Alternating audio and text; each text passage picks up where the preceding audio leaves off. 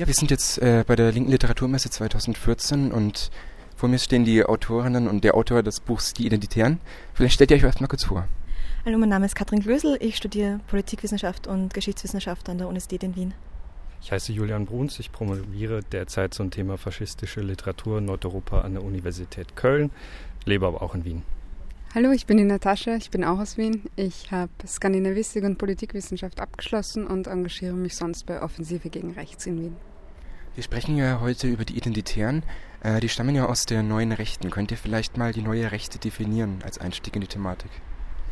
Die neue Rechte definieren wir als eine Form des modernisierten Rechtsextremismus, der sich eben dadurch auszeichnet, dass er sich explizit auf die konservative Revolution bzw. deren Protagonisten ähm, bezieht und damit eben ein, sich auf eine Art Rechtsextremismus bezieht, der nicht so belastet ist wie der Nationalsozialismus.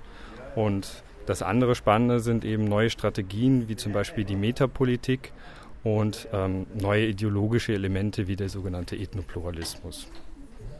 Wer oder was sind denn die Identitären genau? Identitären definieren wir als Jugendorganisation, die sich die innerhalb der neuen Rechten verortet ist und sich dort auszeichnen durch Jugendlichkeit, ähm, durch die Verwendung von Popkultur, ähm, durch ein, ein ganz klar online-basiertes Auftreten ähm, und so eben einen, einen Modernisierungsschub auch in der neuen Rechten vorangetrieben haben. Du hast ja jetzt schon angesprochen, äh, Popkultur spielt eine große Rolle. Welche Aktionsformen benutzen denn die Identitären? Also das, was sie, worauf sie abzielen, ist einerseits äh, Aktivismus im Internet, also das ist ganz klassisch. Wir benutzen sie Facebook, YouTube-Videos und ähm, Videoblogs. Von den Aktionen her ähm, stören sie einerseits äh, linke Veranstaltungen und versuchen sich so Räume zu schaffen und verwenden Aktionen auch ganz gezielt, um äh, neue Aktivistinnen zu generieren, weil sie eben davon ausgehen auch, dass Aktionen einfachere Formen sind, um zu partizipieren, als sich jetzt immer nur auf einen theoretischen Tisch zu setzen und dort zu debattieren. Es gibt ja im Internet dieses Video, dieses Manifest oder Kriegserklärung. Ähm, woher, wo, ist denn, wo liegt denn der Ursprung der Identitären? Woher kommen die dann eigentlich?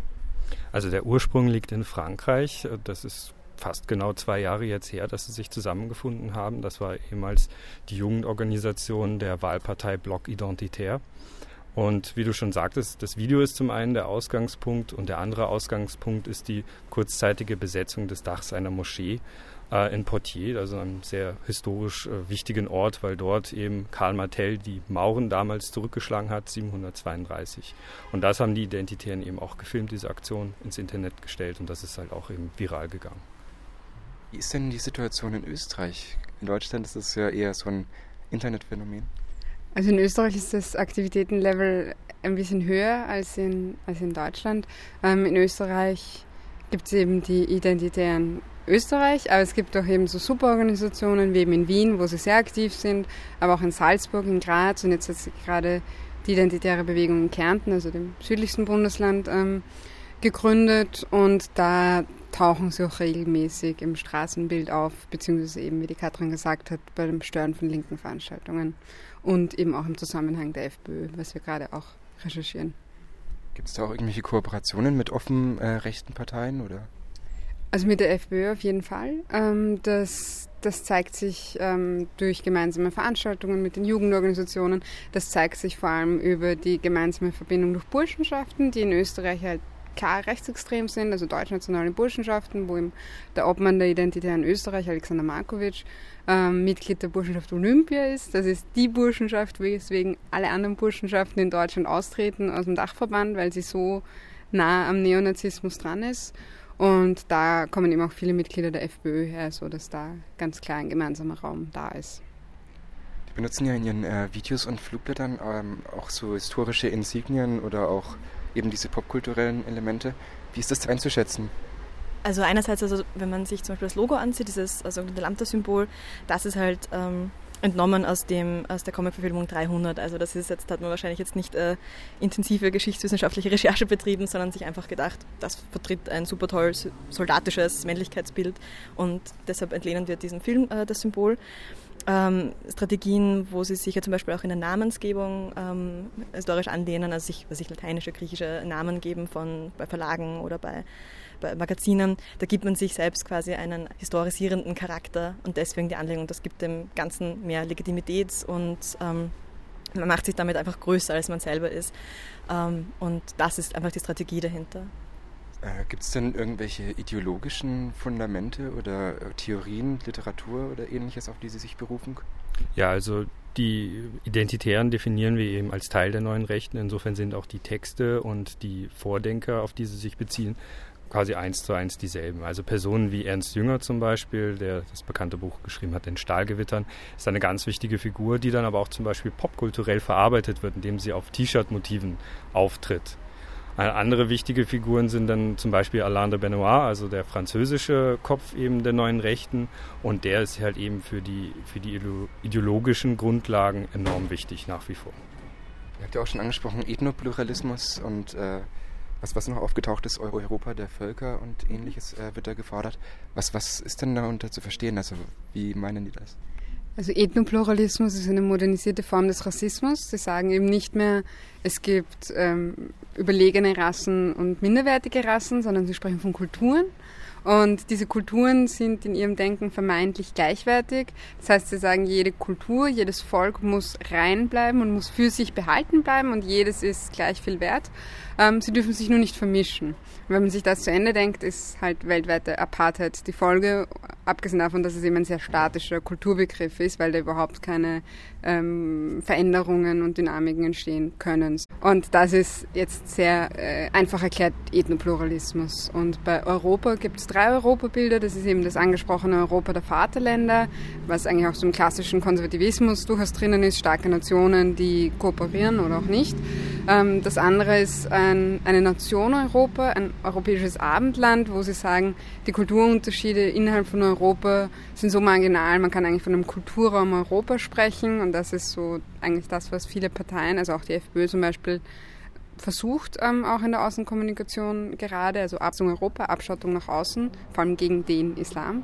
Das dritte ist ein Europa der Regionen, was so muss ich eben sagen, die Grenzen sind willkürlich gezogen worden nach 45 und wir gehen von natürlich gewachsenen Regionen aus, was dann sowas wie Nationalstaaten im Kleinen bedeutet. Könnt ihr eine genaue Größe nennen, also vielleicht in ein paar Beispielländern, wie groß und stark dort die Vernetzungen sind von den Identitären? Also genaue Zahlen zu nennen ist natürlich immer, immer schwierig, weil sie auch nicht mit, mit formalen Mitgliederzahlen, die irgendwie öffentlich einsehbar sind, arbeiten würden.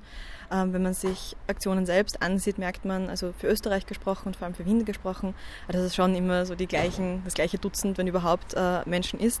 Ähm, für Österreich gesprochen würde ich jetzt von ja schon so 150 Personen herum ausgehen, die sich die da irgendwie sympathisieren was man halt nicht machen sollte und gesagt ein Fehler ist von den Personen, die im Internet quasi äh, irgendwelche Gruppen liken oder es toll finden, da auf die Mitgliederzahlen zu schließen, weil das einfach schnell mal ein Klick ist und sich vor allem die Gruppen wechselseitig in den Zahlen hochpushen. Also das ist keine reale Größe. Also es sind keine Massenorganisationen äh, in dem Sinn. So arbeiten sie auch nicht, sondern sie funktionieren ja auch als elitäre Gruppierungen.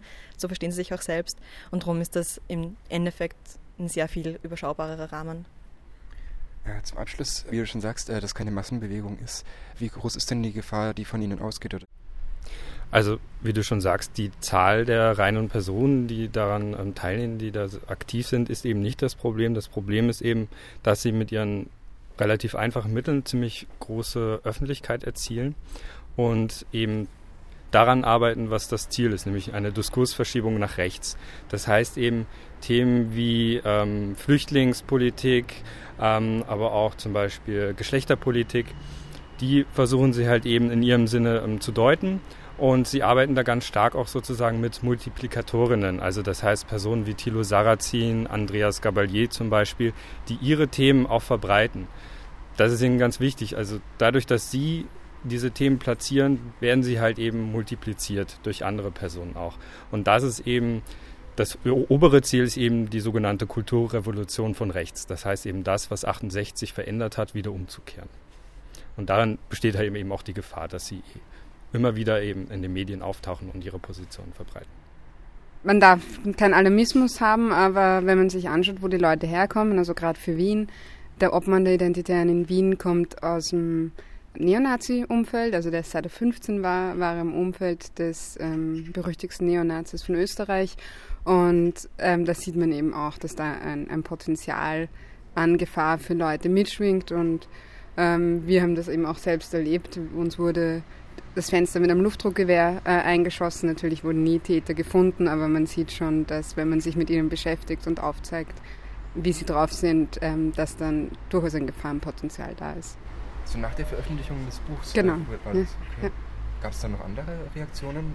Also es gab im Vorfeld der ersten ähm, Demo der Identitären gab es auch eine Morddrohung unter einem Artikel, in dem unter anderem wir halt eben auch genannt wurden. Also es war so eine Art Anti-Antifa-Artikel und da hat jemand eben mit Klarnamen drunter auch gepostet, dass man uns doch den Schädel einschlagen solle mit einer Axt.